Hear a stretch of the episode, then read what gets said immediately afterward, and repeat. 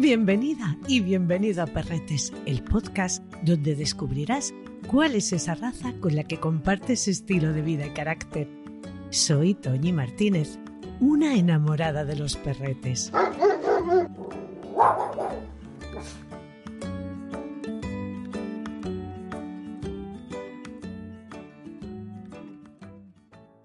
Su belleza dio lugar a que pintores como Goya y Durero los incluyeran en sus obras de arte.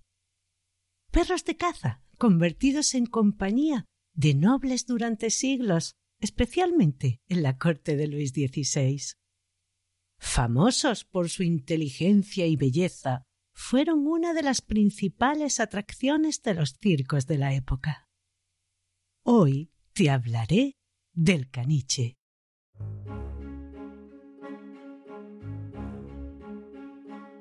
Sobre el origen de esta raza hay muchas teorías y tres países que la reclaman. Alemania, Francia y Rusia. Para conocer sus ancestros tenemos que buscar entre razas como los perros de pastor de Asia, que más tarde acabarían convirtiéndose en perros de caza en Alemania. ¿Serían los godos los que viajarían con ellos? Eran perros de pelo rizado. Podemos verlos en monedas romanas y griegas encontradas en yacimientos arqueológicos, luciendo grandes melenas y el resto del cuerpo sin pelo, una apariencia un tanto leonina. Parece ser que los Barbet, un perro de agua alemán que sería traído desde el norte de África hasta España y Portugal, serían los que ejercerían una mayor influencia y que llegarían a Francia en el siglo VIII.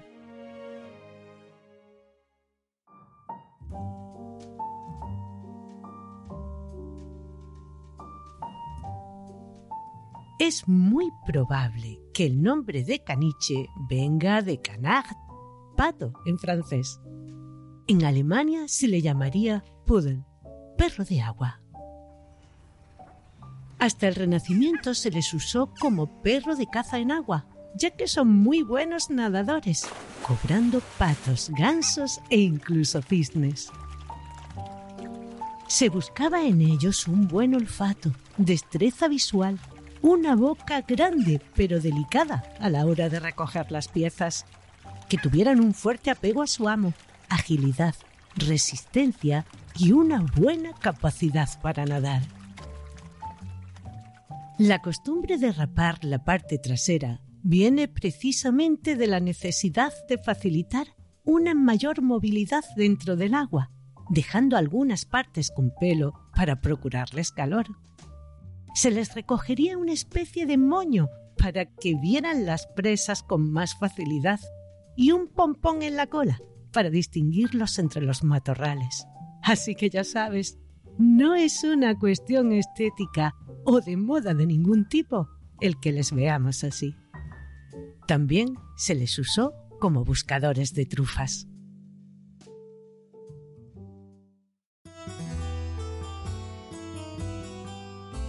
En el siglo XV comenzarían a ser perros de compañía en la corte francesa y de la burguesía de la época. Se cree que el que se buscara un tamaño más pequeño estuvo motivado precisamente por esta razón.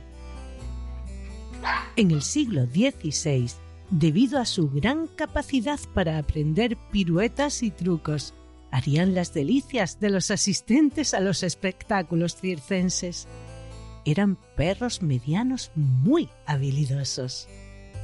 Se harían muy populares entre la aristocracia y los cortesanos en los siglos XVII y XVIII, especialmente en tiempos de Luis XVI, ya que eran los perros preferidos tanto de María Antonieta como de él. La historia nos cuenta que cuando ésta dejó Viena para casarse con el rey de Francia, lo hizo con gran tristeza porque dejaba allí a su querido caniche. Un poco más tarde se reuniría con ella. Al caniche gigante también se le llamaría caniche real. Su carácter simpático, vivo y cariñoso dio lugar a que se extendieran por toda Europa. El primero en ser inscrito en un libro de orígenes oficial lo haría en 1875 en Inglaterra. Un año después se fundaría el primer club de la raza. En Alemania sería en 1896 y en Francia en 1922. A finales del siglo XIX serían los protagonistas de las exposiciones caninas. Su carácter y belleza cautivaron al mundo en general. Hasta Estados Unidos llegarían en 1882 y a partir de 1950, una vez finalizada la Segunda Guerra Mundial, se les empezaría a ver como mascotas, aumentando de forma paulatina su popularidad. La Federación Cinológica Internacional reconocería la raza el 1 de enero de 1955, fijando a Francia como su país de origen, y en 2014 se haría la última revisión de su estándar. Esta federación lo encuadra en el grupo 9, perros de compañía, en la sección 2, destinada a los caniches, aceptando cuatro tamaños, grande, mediano, enano y de juguete, describiéndolos como perros de proporciones medianas, de pelo característicamente rizado, ensortijado o en forma de mechones. Con aspecto de animal inteligente, siempre en alerta, activo, armoniosamente constituido y que refleja elegancia y nobleza.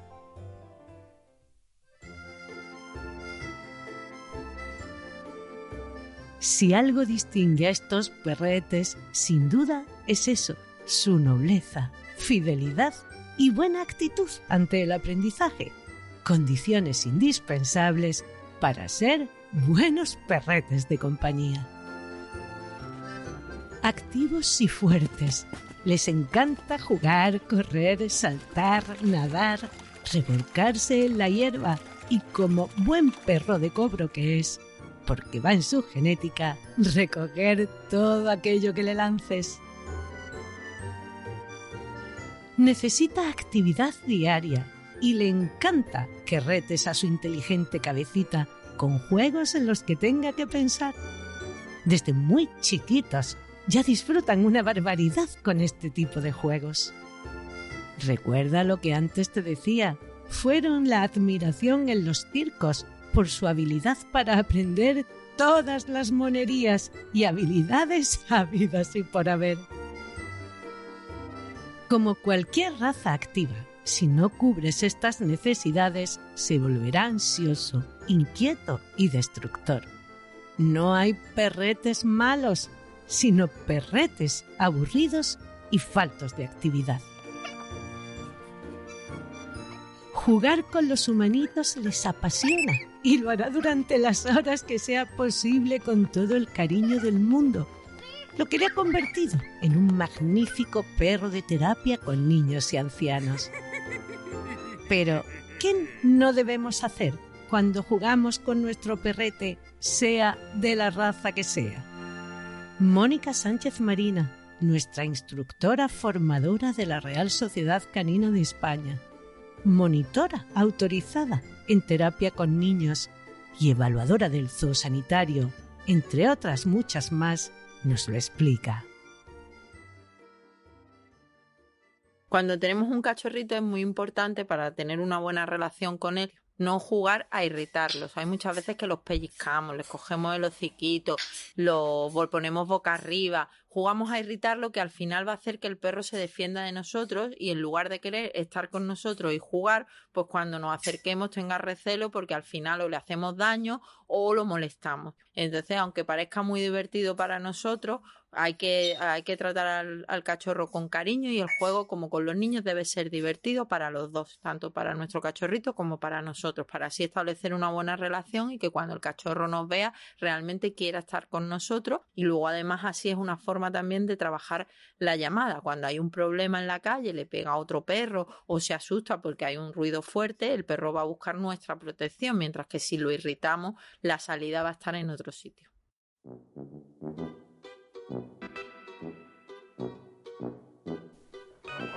Su oído muy fino te avisará de cualquier movimiento fuera de lo normal que note a su alrededor.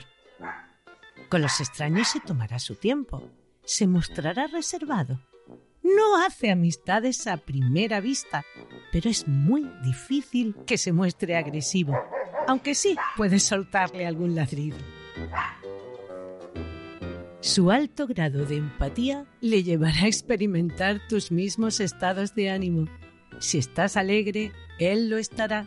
Si tu día no fue demasiado bueno, el suyo también se torcerá.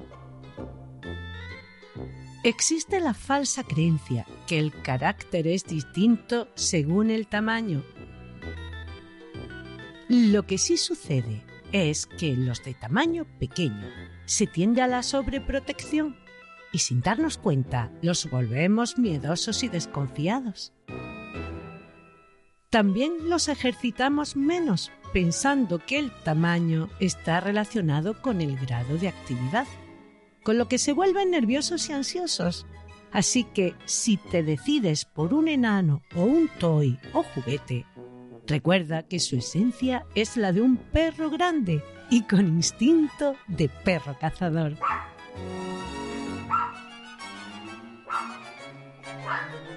se relaciona sin problema alguno con otros animales, sean de su especie o no. Por supuesto, como a todos los perretes, deberemos socializarlos y educarlos. David García Suárez, nuestro experto en conducta canina, juez internacional de trabajo deportivo e instructor de la Escuela Canina Kerkus, nos cuenta cómo hacerlo vamos a hablar de una raza muy, muy rica y que es muy, muy interesante cuando la conocemos y sobre todo para los que nos apasiona entrenar con ellos, eh, que es el caniche. El caniche en sus distintos tamaños sí, sí lleva asociado bastante diferencia de, de capacidades y de comportamiento de los perros más sorprendentes que yo me he encontrado a la hora de entrenar, porque claro, te, esperas otro estilo de animal y te encuentras unos perros sorprendentemente buenos y entrenables y, con una capacidad de aprendizaje y de adaptación es el caniche gigante. No, no tenemos la, la suerte de encontrarnos muchos, pero los pocos que hemos podido entrenar nos hemos quedado absolutamente enamorados. Porque son perros con una, una plasticidad en el aprendizaje y unas capacidades que no te las esperas cuando ves, los ves en exposición con todos sus pelados y tal. No te esperas un perro tan sólido, tan estable y con tantas ganas y con tanta capacidad de aprendizaje. En cuanto a, los pequeñitos y a los miniaturas, son unos perros pues divertidísimos. Hay que tener algunas veces cuando la cría no es de muy buen nivel, te puedes encontrar animales un poquito inseguros y que son pues conscientes de su tamaño, sobre todo en las miniaturas. Entonces es importante que en nuestra educación los estimulemos, pero los protejamos un poco de esas inseguridades y realmente pues esto que se nos ha hecho tan famoso con la pandemia, pues enseñar al perro a superar dificultades, ¿no? Esta, esta famosa palabra de resiliencia que realmente es algo que nosotros lo tenemos siempre en nuestros conceptos educativos para que realmente enseñemos a los perros cómo solucionar las dificultades. Nosotros siempre principalmente intentamos que el perro aprenda a protegerse con su dueño de todos los problemas y realmente en los niches pequeñitos hay, que insistirlo bastante porque si no puedes encontrarte perros muy ladradores, muy enfadados con otros perros que muchas veces lo mal interpretamos con carácter, pero en realidad el perro va generando mucho estrés crónico por esas expresiones. Pero igual como el otro caniche, pues una vez que pones entrenamiento, son eh, especialmente hábiles y sensibles. De hecho, pues se ven en grandes competiciones de agility y de obediencia, porque son perros que tienen la capacidad de trabajar, digamos, en nuestros deportes al más alto nivel.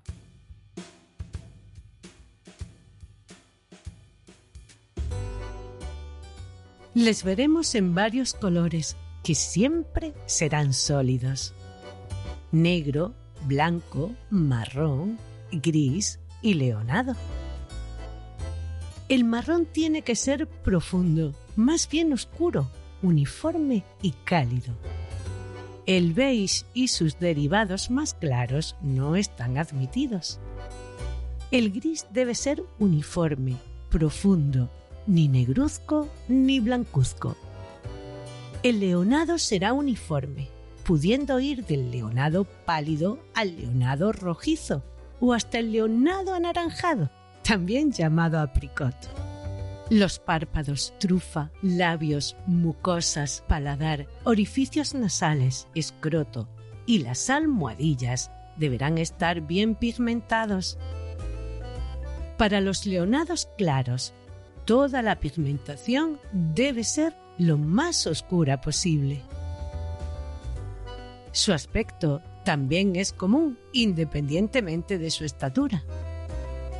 Su cabeza ha de tener un porte elegante y distinguido, con unos ojitos almendrados y ligeramente oblicuos que le proporcionan una expresión ardiente. De color negro y párpados oscuros, aunque los de color marrón pueden ser color ámbar. El borde de los párpados será negro en los de color negro, blanco o grises marrón en los de color marrón y en los de color leonado deberá ser lo más oscuro posible. Un cuello sólido y ligeramente arqueado detrás de la nuca, mediano de longitud y bien proporcionado, dándole a la cabeza ese porte tan especial. El cuerpo bien proporcionado, algo más largo que su altura. La cola de inserción alta, sus patas o extremidades son perfectamente rectas, paralelas y musculosas. Se mueve con pequeños saltos rápidos y ligeros. Su pelo podrá ser ensortijado y en este caso será abundante, con una textura fina, lanosa y bien rizado, y con bucles regulares y en forma de mechones. Su pelo podrá ser ensortijado y en este caso será abundante, con una textura fina, lanosa y bien rizado, y con bucles regulares y en forma de mechones. En este también será abundante, de textura fina, lanosa y apretada, pero formará unas cuerdecillas características que han de tener por lo menos 20 centímetros. Su piel siempre tendrá la pigmentación correspondiente al color de su pelo y en el caso de los blancos se valorará mucho el color plateado. Deberemos de poner especial atención en que su pelo no se anude, independientemente del tipo de corte que lleve. Deberemos cepillarle con cierta frecuencia y, como siempre, ayudándonos de un buen acondicionador en spray que lo mantenga hidratado y no le partamos al pasarle el cepillo o la carda, que deberán ser suaves, de púa metálica y sin bolita en la punta. Tiende a deshidratarse, por lo que necesitamos una buena cosmética en general para que no se anude, porque si esto sucede, sufrirá dermatitis. Recuerda que si tiene picor, se rascará y se anudará aún más deberás bañarle prácticamente cada semana con un champú de pH 7 y de hidratación ligera. Una vez aclarado, ponle acondicionador de hidratación ligera también y sécalo. Hay varios tipos de corte que se usan normalmente en exposiciones de morfología o belleza.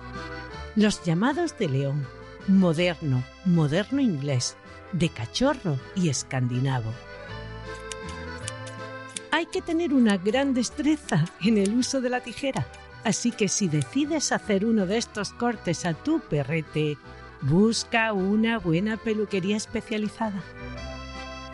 Si no te decantas por ninguno de estos cortes más elaborados, podrás mantenerlo tal cual y recortar a tijera esos pelitos que estorben. Vigila el largo de las uñas y limpia siempre sus oídos. A la hora de la comida, la misma recomendación que siempre te hago.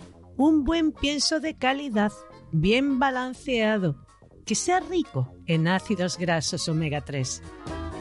En el capítulo 1 tienes más información genérica sobre cómo alimentar correctamente a tu perrete. En cuanto a su salud, tendrás que tener en cuenta las enfermedades oculares como las cataratas, la atrofia progresiva de retina y el entropión.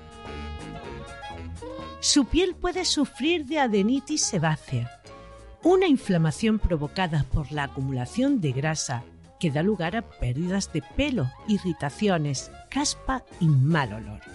Hongos, alergia al polvo, al polen, al moho e incluso a la saliva de las pulgas. Si esto sucede, observarás que sobre todo la cara, la tripita y las patas estarán irritadas. Pioderma, que es una infección causada por bacterias. También son propensos a sufrir otitis externa. Consiste en una inflamación desde el exterior hasta el tímpano.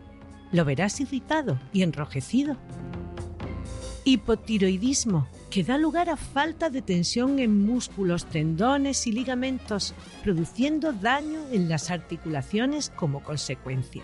Notarás que se cansa con facilidad, aumenta de peso y se vuelve un tanto torpe. La displasia de cadera y codo también están en esta raza. Luxación patelar que afecta a la rótula epilepsia y problemas cardíacos de tipo congénito. La mayoría de estos problemas cardíacos se muestran en el primer año de vida. Tendrá un crecimiento lento y dificultades al respirar. Si te decides a incorporar a un caniche a tu familia, confía en aquellas personas que ejerzan la cría responsable que conozcan a la perfección la raza, que hagan una correcta socialización temprana, que te enseñen a los progenitores y que, por supuesto, hagan pruebas de salud para criar con ejemplares sanos, bien equilibrados y de buen carácter. La esperanza de vida de estos inteligentes perretes está en torno a los 15 años. El estándar marca tanto su peso como su altura. En el caso del grande estará entre los 45 y 60 centímetros, el mediano entre 35 y 45, el enano entre 28 y 35 y el toy entre 24 y 28 considerando los 25 centímetros como una talla ideal. Como es normal, y ya sabes, en esta horquilla las hembras serán más bajitas que los machos. El peso también oscilará entre los 3 y los 32 kilos según el tamaño. Rafael Fernández de Zafra, juez nacional de la Real Sociedad Canina de España y sobre todo un conocedor como muy pocos de las distintas razas, nos cuenta esas otras historias entrañables y divertidas de estos perretes tan despiertos y versátiles.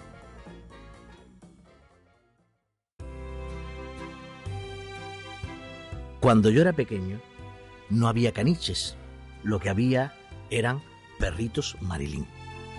¿Y por qué se llamaban así? Pues en España llamábamos a los caniches perritos Marilyn por el perrito de trapo, la perrita de trapo, mejor dicho, que sacaba Erta Frankel, una austríaca afincada en Barcelona, que era ventríloca, como uno de sus personajes. Y además, ella tenía otra perrita de verdad que se llamaba Marilyn. Y por eso, en mi época, se conocían con este nombre. No podemos dejar de hablar que es una raza que se ha puesto muy de moda en el color de tono rojo. Pero nada tiene que ver con los colores este perrito tan inteligente que ha sido usado desde tiempo inmemorial como perrito de circo por su inteligencia. Tanto es así que su protagonismo durante las guerras napoleónicas fue grandísimo. Hubo un gran caniche, negro, de nombre Mustache, que fue mascota de las tropas napoleónicas, que la acompañó en los ataques a Italia, advirtiendo a las tropas de los enemigos que atacaban de noche o advirtiéndole en la campaña de Austria, en concreto en Austerlitz, al descubrir a un espía austriaco que se había infiltrado dentro de las tropas francesas. Mustach, un valiente que fue incluso visitado por el propio Napoleón, perdió una pata en una de estas contiendas y murió con 12 años en España acompañando a las tropas invasoras durante la famosa batalla de Badajoz. No podemos dejar de nombrar a otros grandes propietarios de caniches, como fue el propio Sir Winston Churchill, figura tan relacionada con el bulldog inglés que solo usaba para hacerse propaganda como perro símbolo del imperio, pero en verdad lo que tenía era caniches. Y otros famosos, como por ejemplo los presidentes norteamericanos Cleveland, Nixon o el propio Kennedy. Os voy a contar ahora dos pequeñas historias dentro de la historia.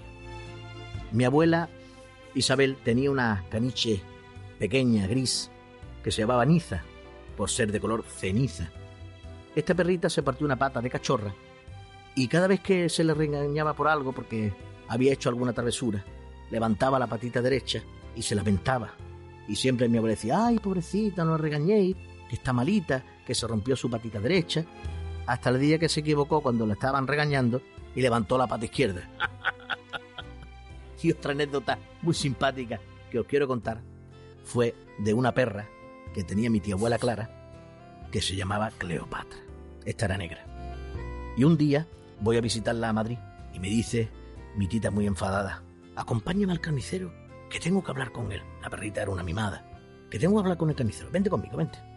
En fin, que coge una bolsa, mete una carne, nos vamos a hablar con el carnicero y le dice, Paco, Paco, estoy muy enfadada contigo. Me dijiste que los filetes de ternera eran súper tiernos. Cleopatra no lo ha querido y se lo he tenido que poner a mi marido. y con esto acabamos de contaros las anécdotas que son la intrahistoria de la historia de nuestros queridos caniches. Espero y deseo que hayas disfrutado y aprendido alguna cosilla más. Si es así, misión cumplida. La semana próxima te hablaré del schnauzer al que años atrás también se les llamó pincher de capa áspera. Unos perretes que sienten verdadero amor por los niños y un apego incondicional a sus humanos. Has escuchado Perretes, un podcast de Toñi Martínez con la colaboración de Mónica Sánchez Marina, Rafael Fernández de Zafra y David García Suárez. Pablo Cruz hizo la supervisión mi agradecimiento a María Santonja, Francis Arrabal y Pablo Cruz por animarme a llevar a cabo este proyecto. Escucha Perretes en cualquier reproductor de podcast. Si te ha gustado, déjame una reseña, compártelo en tus redes sociales y recomiéndame a tus amistades. Gracias por escucharme.